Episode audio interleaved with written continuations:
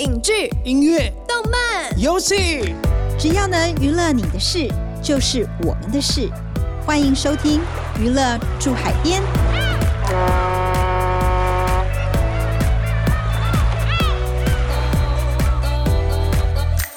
大家好，欢迎收听由静好听与静周刊共同制作播出的节目《娱乐住海边》。我是静周刊娱乐产业组记者王怡文。不知道大家最近有没有注意到呢？台湾的创意默默的在海外发光中，包含之前才刚上映的日本电影《快一秒的他》，还有日剧《Code 愿望的代价》，其实都是翻拍自台湾的作品哦。今天日韩艺能三小事就要来跟大家聊聊这两部作品翻拍背后的小故事。日韩艺能三小事。こんにちは、お久しぶり。안녕하세요，반갑습니다。 其实呢，台湾的影视作品过去就很受到海外的关注，特别是中国、日本、韩国都陆续买下过台湾戏剧 IP 来翻拍哦。早期比较出名的有《命中注定我爱你》。我可能不会爱你，还有败犬女王等等的。然后最近韩国也陆续要推出韩版的《想见你》，还有电影《不能说的秘密》，都引发了高度的期待。那如果大家去观察这些作品的话，不难发现，其实台湾的爱情片、爱情类型的作品呢，是比较受到海外的朋友喜爱的。那今天想要跟大家讨论的两部作品，其实都是比较跳脱出原本的框架的，像是电影的《快一秒的他》，它是改编自台湾的国片《消失的情人节》。那虽然是爱情片，其实它还多了一些奇幻元素的设定。另外一部日剧《Code 愿望的代价》呢，它是改编自台湾的连续剧，叫做《Code 浮士德游戏》哦。这部是翻拍台剧中较少见的悬疑类型作品。可见台湾戏剧作品其实不仅越来越多元呢，这样子的尝试其实也让海外市场注意到了台湾的创意。那今天首先我们想要跟大家讨论最近已经上映的日本电影，叫做《快一秒的他》哦。如果大家有关注的话，它其实就是改编自二零二零年在台湾上映的国片《消失的情人节》。那我先简单跟大家分享一下《消失情人节》的故事。《消失的情人节》呢，它讲的是一个动作慢半拍的公车司机阿泰，还有一名急性子邮局员工小齐的故事哦。这部作品其实在当年呢是拿下了金马奖最佳剧情长片、最佳导演、最佳原著剧本、最佳视觉效果以及最佳剪辑五个奖项，受到非常高的瞩目。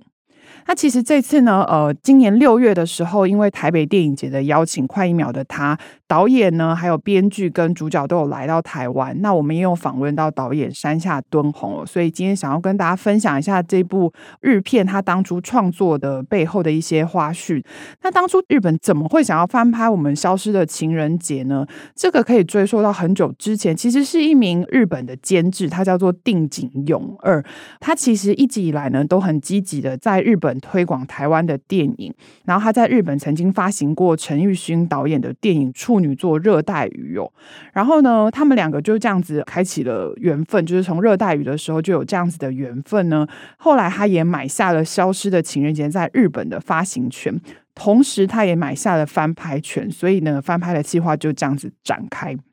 那这个翻拍其实是在去年的时候公布的，然后其实最受到瞩目的就是谁要来拍这部电影，然后谁要演这部电影哦。因为《消失的情人节》其实在金马奖获奖之后，后来还上了串流，都引发了蛮大的讨论。那最后这个组合曝光的时候，其实大家都非常的激动。导演是琳达琳达的导演山下敦弘，编剧更是喜欢日剧的人一定都认识的工藤官九郎哦。呃，我特别在这边说一下工藤官九郎，如果大家不知道这个名字，我们来分享一下他过去曾经编写过的日剧作品，包含《木根金猫眼》。胡与龙，还有流星之绊、小孩女、宽松世代又怎样？然后到最近 Netflix 有上了《我们离婚吧》等等，其实都是由工藤官九郎编写的故事哦。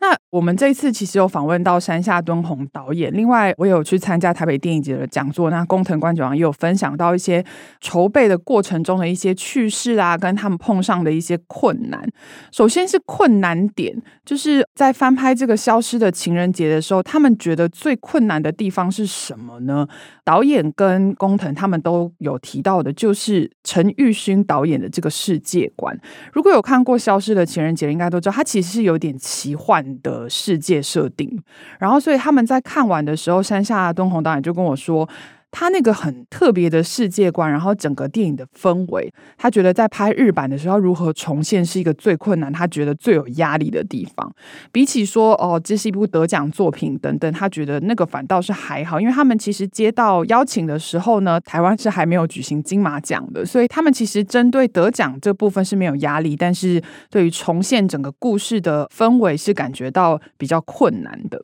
那工藤官九郎还有讲到，就是说他先是有提到说他对这部作品的一些感想啦。他就说，其实他觉得就是跟过往他看到的台湾作品比较不一样。然后他其实过去也比较少接触台湾的喜剧。然后他就说，第一次看的时候就觉得说，哇，这真的是台湾的电影吗？怎么会有这么有趣的设定？可是对工藤来说，他也觉得最困难的是说那种很奇幻，然后有点特别的感觉，他要怎么透过他的这个剧本来呈现，就是他们碰到的一个比较大的难题哦。那后来他们在思考之后，其实就觉得说，在呈现给日本观众的时候呢，要比较写实一点，更贴近观众一点，会比较能够被接受。所以他们就在剧本上做了一些调整。这个部分我们等一下后面会再跟大家解释，说具体说他们做出了什么样的调整。然后他有特别提到说，他觉得台版的氛围是非常非常可爱的，然后有一些梦幻的设定，像是壁虎出现啦，或者说里面有些角色会突然唱歌啦，然后会出现一些本来没有出现在那边的人等等的。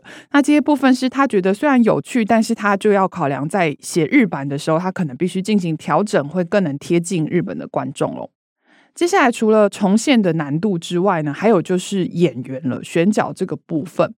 导演跟编剧在看完台版之后，都遇到了一个难题，就是要去哪里找一个像大佩这样子的日本女演员呢？呃，这个部分其实他们今年在记者会上就有提到说，他们其实一开始写这个剧本的时候是按照台湾的设定下去写的，就是男生是慢一拍，女生是快一拍。但是呢，他们就发现说，日本好像没有一个演员可以胜任这个角色，女演员的部分啊，因为他觉得大配演出的这个小琪非常有魅力，然后又把那个喜剧的元素诠释得恰到好处哦。所以呢，他们就在讨论说，嗯，那还是说我们来调换一下这个男女间的设定好了。不过这个部分其实工藤官九郎就说他当时是有点觉得困扰的，因为他已经写完了第一版的剧本，然后他第一版的剧本就是按照台湾的设定、台湾的架构下去写的，然后他就说。他觉得很沉重，因为他这样就必须要重写一次剧本。可是因为他们在一开始讨论选角的时候，先定案的是冈田将生，也就是由冈田将生来诠释当年刘冠廷的这个角色哦。冈田将生，如果大家知道，大家有看过过去的作品，他其实跟工藤官九郎是合作过《宽松世代又怎样》的，所以其实工藤官九郎对他有一定的了解，他就觉得说，好，如果要做一个男女的调换，今天男主角是快一秒或是慢半拍，他觉得冈田僵尸都能够胜任，所以他就答应了这样子的调整。然后确定冈田将生演出男主角，然后剧本做了男女角色设定调换之后呢，他们就开始寻觅这个女主角。女主角是谁呢？女主角是由目前二十一岁的清原果爷来演出哦。呃，如果最近有在看日剧或是电影的人，对她应该蛮熟悉的，因为她是现在非常受到瞩目的新生代女演员。不过当初在确定这个要由清原演的时候，他们也遇到了一个问题，就是他跟冈田将生的实际年龄是差蛮多的，他们两个差距是来到了十三岁。所以山下敦弘导演在接受我们专访的时候就有提到说，但是因为他们觉得清源实在是蛮适合这个角色的，所以他们也决定说把角色上面的细节设定再做一个调整。清源在日版里面，他被设定成是一个大学七年级的学生，也就是留级生啦。他是在是。一个京都的学生，这后面我会稍微提到，因为这次的拍摄是在京都哦。然后两个人的情谊呢，也从就是比较童年纪的那种有一些爱情的元素呢，变成比较像是哥哥跟妹妹的关系。这部分我们就不细说，大家可以去看电影，就会感受到说这个部分的差异哦。然后导演也有提到说，其实清原鬼虽然年纪很轻，可是他其实给人一个非常非常稳重的感觉。然后他觉得这样子的特色和冈田将生那种有点急性子啊，然后有点急躁就无法冷静的那种性格，刚好形成一个对比，然后也可以互补。所以他们当初就决定由清原果耶来接任这个角色哦。那我们刚刚其实就有提到说，其实快一秒的他，他们为了要做出一些差别，然后做出一些当地的特色，所以他们除了进行一些设定上的调整之外呢，还加了非常非常多日本才有的原创元素哦。首先是我们刚刚有稍微提到的，就是京都这个设定。呃，这整部戏它都是在京都取景的。那这个部分，他们是说当初决定要拍的时候，制片那边就提出了这样子的建议，所以他们在写剧本的时候就花了蛮多的时间到京都去看景。那导演在接受我们访问的时候，就有提到一个比较有趣的插曲，就是像工藤也是会跟导演他们一起去做看景，然后工藤官九郎就会拼命的找当地人发问取材，因为他们两个其实都不是京都人，然后他们两个跟京都也不熟，所以这部分看景的时候就变成一个很好的做功课的机会哦。然后工藤官九郎就把他自己听到的一些故事，跟他搜寻到的一些资讯，慢慢的融入剧本里面。这部分我们不细讲，大家其实在看电影的时候可以去找这些很有趣的细节。那我个人觉得蛮有趣，就是电影一开始的时候，其实冈田将生他饰演的黄衣就也是一个京都人，他对京都有非常多的很自豪的地方，然后还有对京都人这个定义也有一些坚持哦。这些声音其实都是会让大家在看电影的时候会心一笑的一些点。那另外一部分就是公车司机，我刚刚有提到国片，就是我们台湾版本里面是有刘冠廷饰演阿泰，然后他就是一个公车司机嘛。那因为我刚刚也有提到说，因为男女角色他们设定上做一个互换，日本这边就有觉得说，诶，如果让女生来当公车司机，好像对日本人来说，他们觉得是比较违和的，所以呢，他们就把这个角色做了一个调整。那就是我刚刚有提到清原她饰演的这个女主角，她后来是变成一个学生，那公车。司机呢，如果有看原版，就是知道公车是一个蛮重要的元素，因为他们有一幕必须要开公车到海边，所以还是必须要有公车司机。那所以这个部分呢，他们就另外列出来一个新的角色，也是公车司机，由另外一个人饰演，叫做荒川良良。荒川良良也是工藤官九郎的作品一定会看到一位班底哦。那至于他在这里扮演什么样的角色呢？那他有什么样的秘密，也是希望大家可以进电影院去收看，因为这个后面其实会有一些蛮精彩。才蛮可爱的小故事哦。再来就是时间差的产生。如果有看国片版的人应该知道，就是其实他这边一直强调快一秒慢一秒，就是因为他们两个长期以来动作上面的差异产生了一些时间差哦。那这个部分呢，台版里面没有的，在日版里面出现了，就是说他用什么东西来去跟大家解释这个时间的差异。那工藤官九郎其实我觉得也蛮聪明的，他更具体一点，他是用了名字来做解释哦。那名字里面藏了什么样的秘密？大家如果去看故事大纲，会发现怎么没有写全名？那其实这个后面会跟大家做一些解释。然后不仅仅是两个男女主角，还有其他的角色，他们的名字上面其实设计都有一些巧思。那想要知道他这个幕后的一些设计的原委是什么，大家也可以去搜寻一下我们《镜周刊》的报道。宫藤官九郎他来台的时候，其实有稍微进行了说明哦。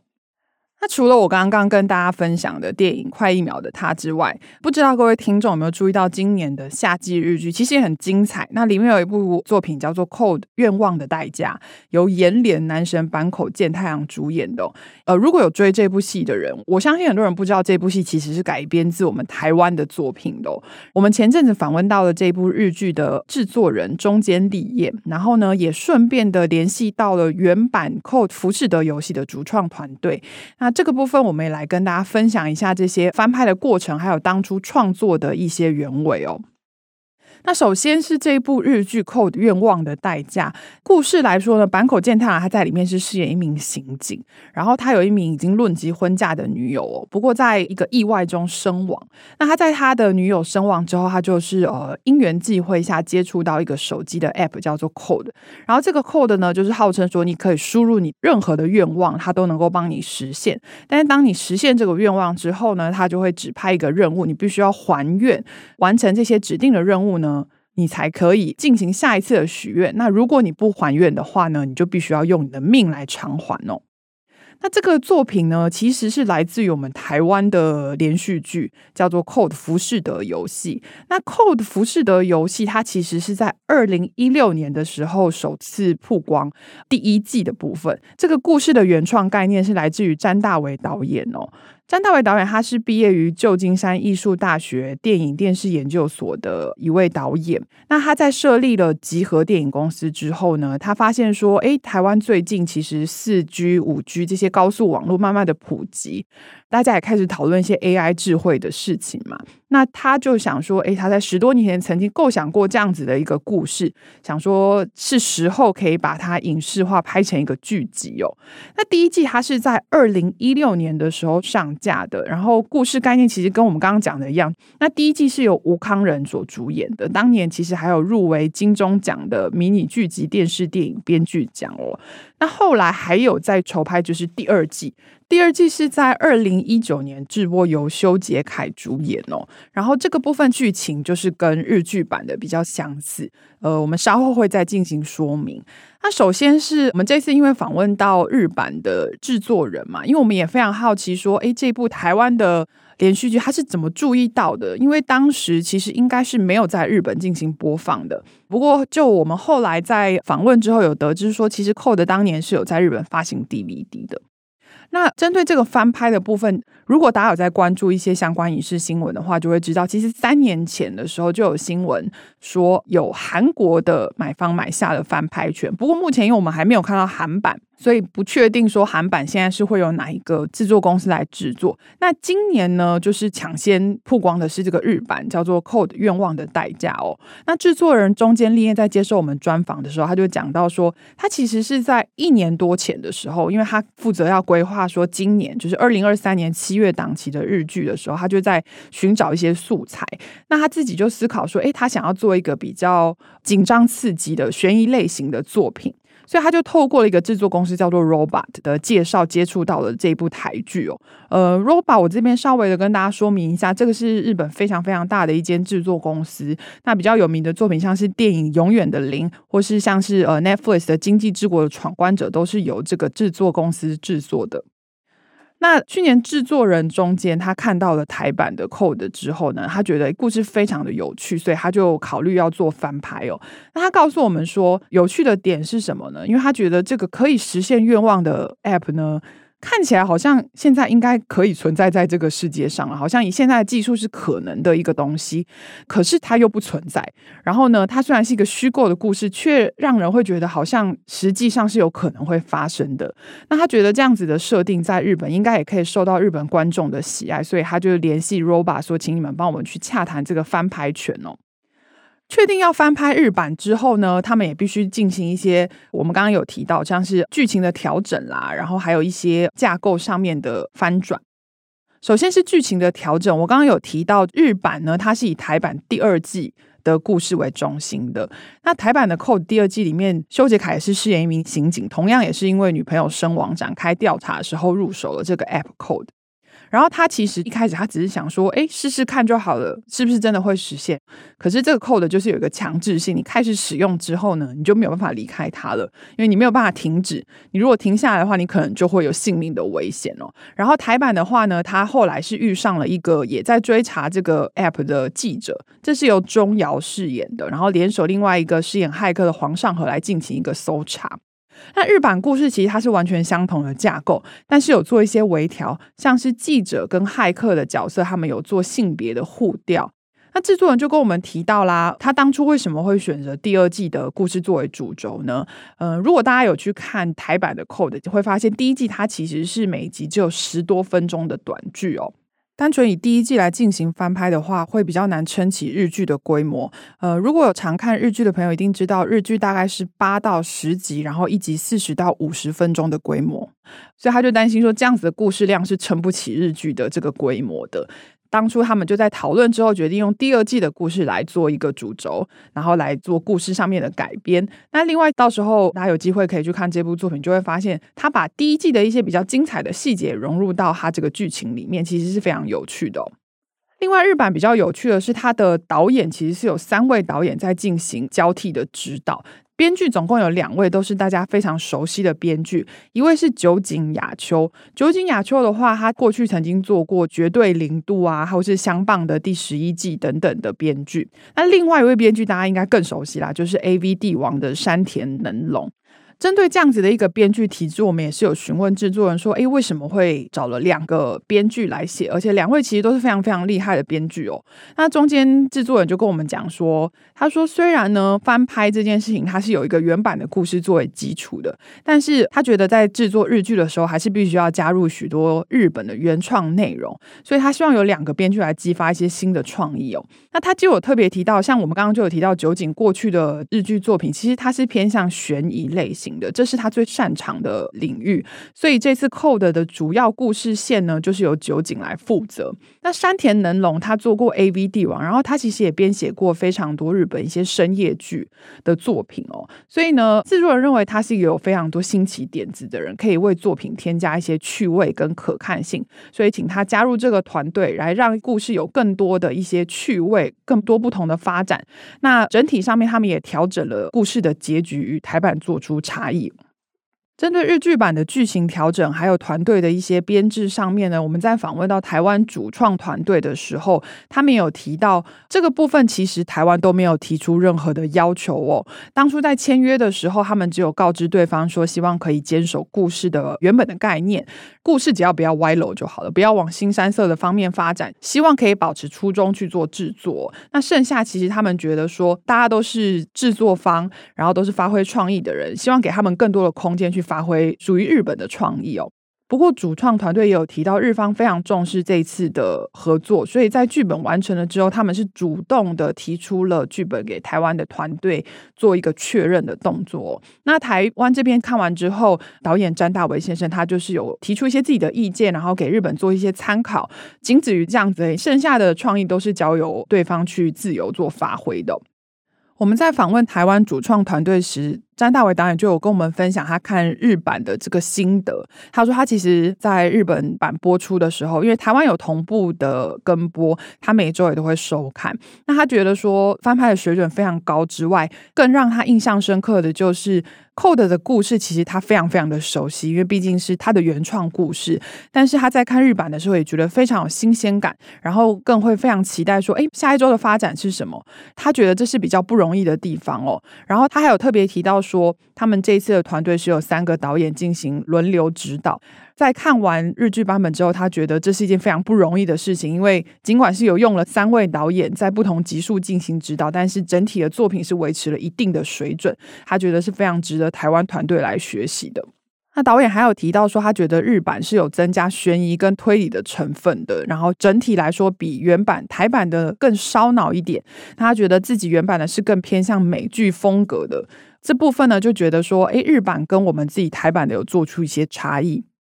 日版 Code 它其实，在夏季日剧播出这段时间，它是在每周日晚间十点半播出的深夜剧哦。因为是深夜剧，所以其实比起真的收视率的部分呢，日本那边他们也更重视说在串流平台上面的表现。那为了可以刺激串流平台的表现呢，他们也在社群上面花费了非常多的心力。制作人中间在接受我们的访问的时候，就提到说，他们其实有特别设置小编来负责这些上传到社群网站的素材，他们每周都会剪一些精彩的片段放到推特啦，或是 IG 上面来维持一个作品的热度，然后希望可以用这些短片或是有趣的花絮素材的，将观众带进串流平台哦。那串流平台上面的成绩，目前有公布的数字来看呢，他们前面九集就创下了两千万次的播放次数哦。然后每一周其实在播出的时候，推特上面的讨论度也非常的高。那台湾的话呢，这边跟大家分享一下，台湾目前。全部十集已经都在哈密 Video 上面上架了，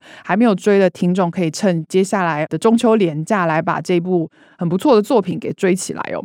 另外，台湾的 Code 团队也有跟我们透露呢，除了日本的翻拍，还有我们刚刚有提到说韩国也买了翻拍权。其实现在还有第三个国家正在洽谈，想要翻拍这部台湾的作品哦。所以未来我们可能有机会可以看到更多不同版本的 Code 在呃市面上出现。那导演詹大为先生也提到说，其实他当初在设计 Code 的时候是规划了三部曲，那目前已经有第一季跟第二季，所以他也很期盼可以完成第三部曲。还没有看过台版 Code 的朋友呢，目前两季都已经在 Disney Plus 上面上架了，也可以趁廉价的时候追起来。今天跟大家分享了翻拍台湾作品的日本电影《快一秒的他》，还有日剧《Code》愿望的代价。相信这样子的翻拍呢，我觉得对双方来说都是双赢的一个结果。台版的《Code》监制郭文文在接受我们的访问的时候就有提到，他认为翻拍其实可以助于原创 IP 的一个成型。那 IP 的多元发展呢，可以让制作公司、让电影公司他们有一个更完整的商业模式作为基础，继续扩张他们的版图，所以是很正面看待这样子的事情的哦。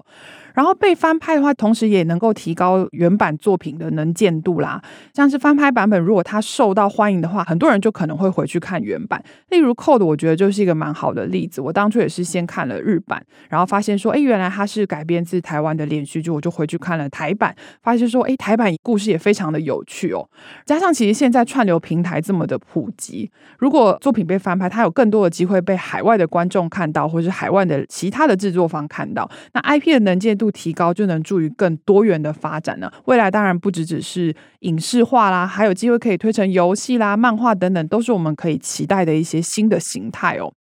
另一方面，翻拍虽然有它的优点在，但是它其实也必须同时也要承担一些风险啦。因为如果要进行翻拍的时候，原版已经非常有名的话，观众一定会说啊，还是原版的比较好看。但如果翻拍拍得更好的话，也会有翻拍拍得比较好这样子的声音出现哦。那也有些作品，就是观众会觉得说，已经好看到，就算有人翻拍，也不可能可以超越这样子的定位。那如何克服这些难关呢？对创作者来说，我相信也是一个非常大的考验哦。虽然说翻拍没有必定成功的公式哦，但是我们从日片《快一秒的他》还有日剧《扣的》来看呢。可以看出，在地化元素永远都会是翻拍的一个很大的关键哦。除了剧情必须要很贴近当地的观众之外呢，它还必须保有原版的精神。这中间的拿捏势必会影响观众收视时的感受哦。那举例来说，其实韩国有一部非常有名的悬疑作品叫做《Signal》信号，它当年播出之后，其实口碑非常非常的好。然后到现在呢，大家都可以看到有些剧迷会把它拿出来重新温习啦，或是在一些相关的戏剧讨论版上面来讨论。这一部很经典的作品，那其实当年日本也翻拍了《Signal》，甚至还制播到了电影版哦。不过呢，其实很多人看过两边的作品，都觉得它没有办法超越原版。为什么？因为韩版中里面出现了很多悬疑事件，它都是取材自韩国当地发生的一些真实的悬案。但是日版他们在翻拍的时候，并没有去寻找日本当地的事件来做使用，而是选择了复制韩版的这一些事件哦，是很多观众觉得比较可惜的地方。这也是我们刚刚所提到的在地化元素的部分。今天和各位分享了翻拍自台湾作品的日本电影《快一秒的他》，以及日剧《Code》冤枉的代价。嗯、能够看到台湾作品在海外也受到青睐，身为台湾人，其实觉得非常的骄傲哦。也期望呢，未来可以看到更多的台湾作品在国际市场上以不一样的形式发光发热。如果大家听完今天的节目有什么样的回馈，或是有希望下次能在节目中听到的内容，都欢迎到静好听的脸书留言给我们哦。我们下次见，拜拜。感谢听众收听，也请持续锁定由静好听与静周刊共同制作播出的《娱乐驻海边》，我们下次见。想听爱听，就在静好听。